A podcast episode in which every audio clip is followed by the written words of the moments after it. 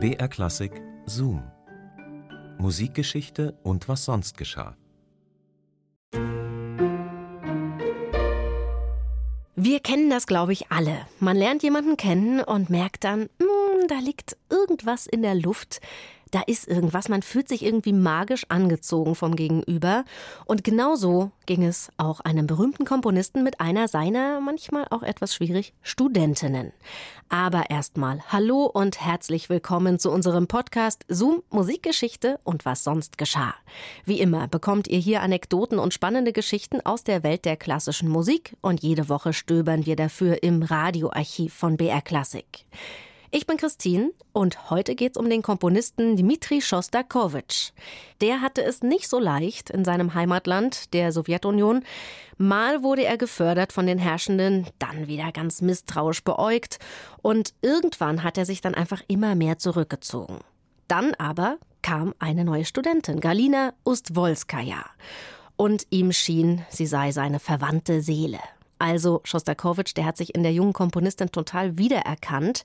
Die war nämlich auch so ein bisschen eine eigenwillige Einzelgängerin. Und wie die beiden sich begegnet sind und warum ihre Beziehung irgendwie rätselhaft war, das erzählen wir euch jetzt in dieser Folge. Viel Spaß!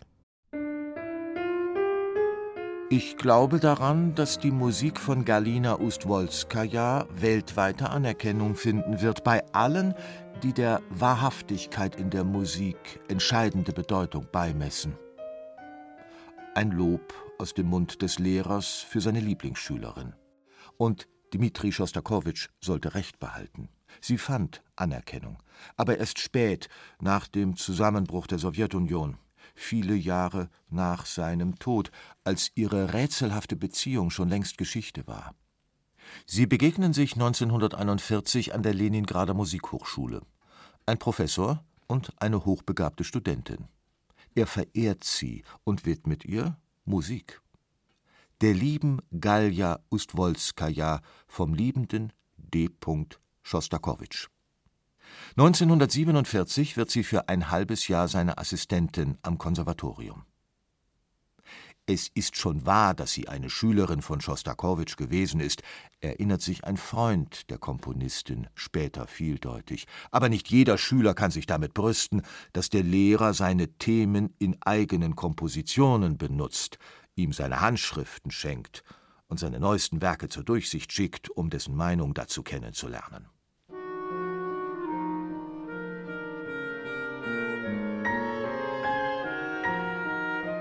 Während des Vorspiels der Schülerkompositionen ging Dmitri Schostakowitsch nervös im Zimmer hin und her, rauchte Bellomor und ging oft hinaus, ohne ein Wort zu sagen.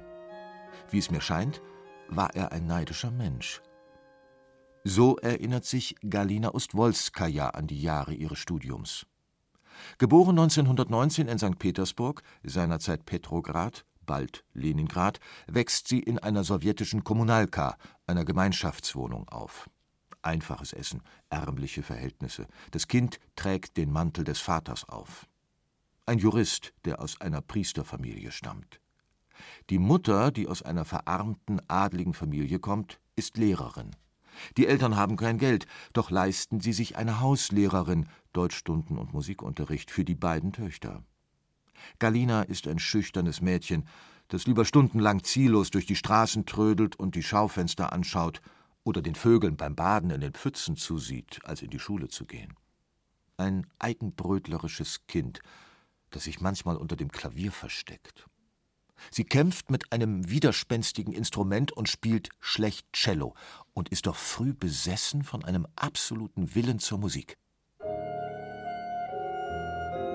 Als ich in der Kindheit Eugen Onegin in der Oper hörte, heulte ich so, dass man mich aus dem Zuschauerraum entfernt hat. Onegin tat mir einfach leid. Mutter sagte, dass man Galina nirgends mit hinnehmen darf, weil sie uns nur Schande bringt. Ich erinnere mich, dass das Orchester auf mich einen solchen Eindruck gemacht hat, dass ich sagte, ich will ein Orchester sein. Nicht du befindest dich unter meinem Einfluss, sondern ich mich unter deinem.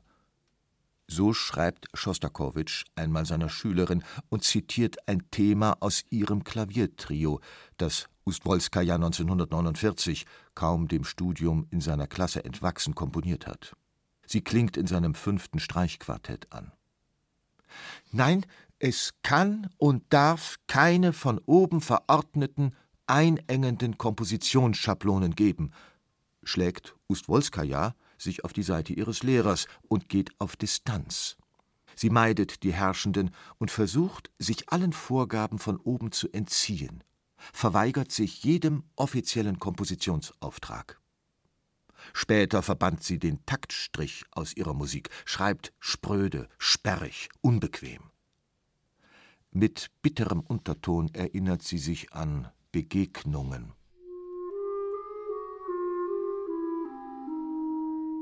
Dmitri Dmitrijewitsch schwieg immer, wenn es um Hilfe für mich ging. Er war geizig.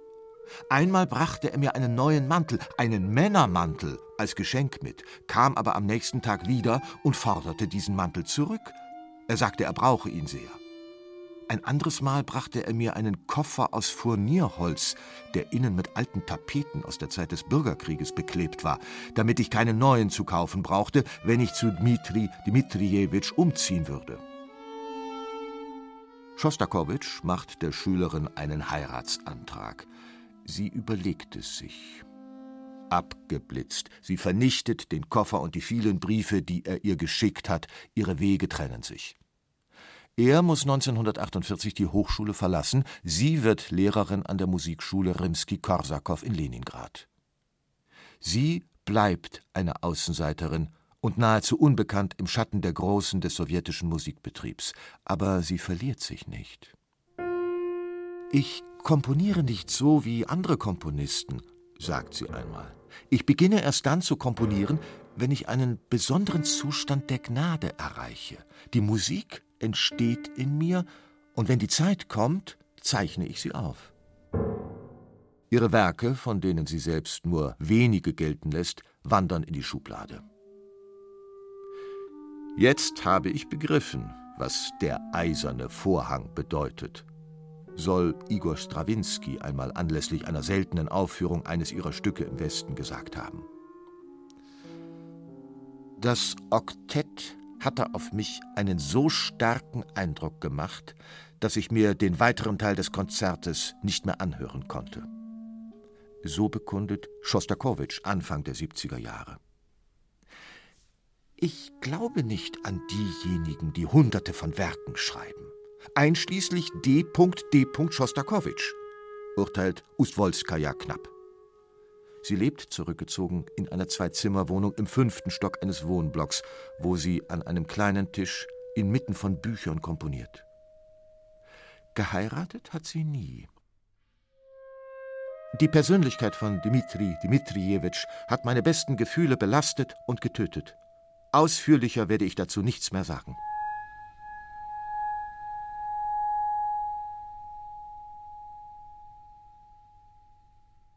Schostakowitsch und seine rätselhafte Beziehung zu Galina Ustwolskaja. Wiebke Matischok hat sich für uns reingezoomt in diese Geschichte. Zoom, Musikgeschichte und was sonst geschah, gibt's immer samstags neu in der ARD-Audiothek und natürlich überall da, wo ihr so eure Podcasts hört. Und wenn euch Zoom gefällt, dann lasst doch einfach ein Abo da. Nächstes Mal geht's dann auch wieder um einen Komponisten, diesmal aber einen aus Frankreich. Camille Saint-Saëns. Das ist der, wisst ihr alle, mit dem Karneval der Tiere.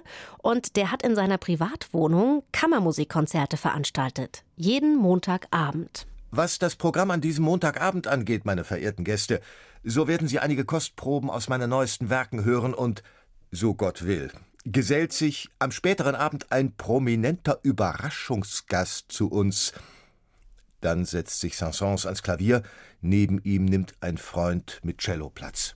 Mehr dazu dann beim nächsten Mal. Bis dahin macht's gut, eure Christine. BR Klassik präsentiert. Ich verfluche dieses Musizieren, diesen Krampf, in den ich versetzt bin. Es ist ein Wahnsinn.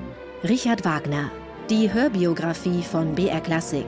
Jetzt als Podcast. Mit Udo Wachtfeitel als Erzähler. Nach 28 Jahren ist Wagners Traum verwirklicht. Doch die Realität ernüchtert. Das Kunstwerk der Zukunft wird zum Event. Richard Wagner, die Hörbiografie von BR Klassik. Alle zehn Teile, jetzt als Podcast. Gibt's in der ARD Audiothek und überall, wo es Podcasts gibt.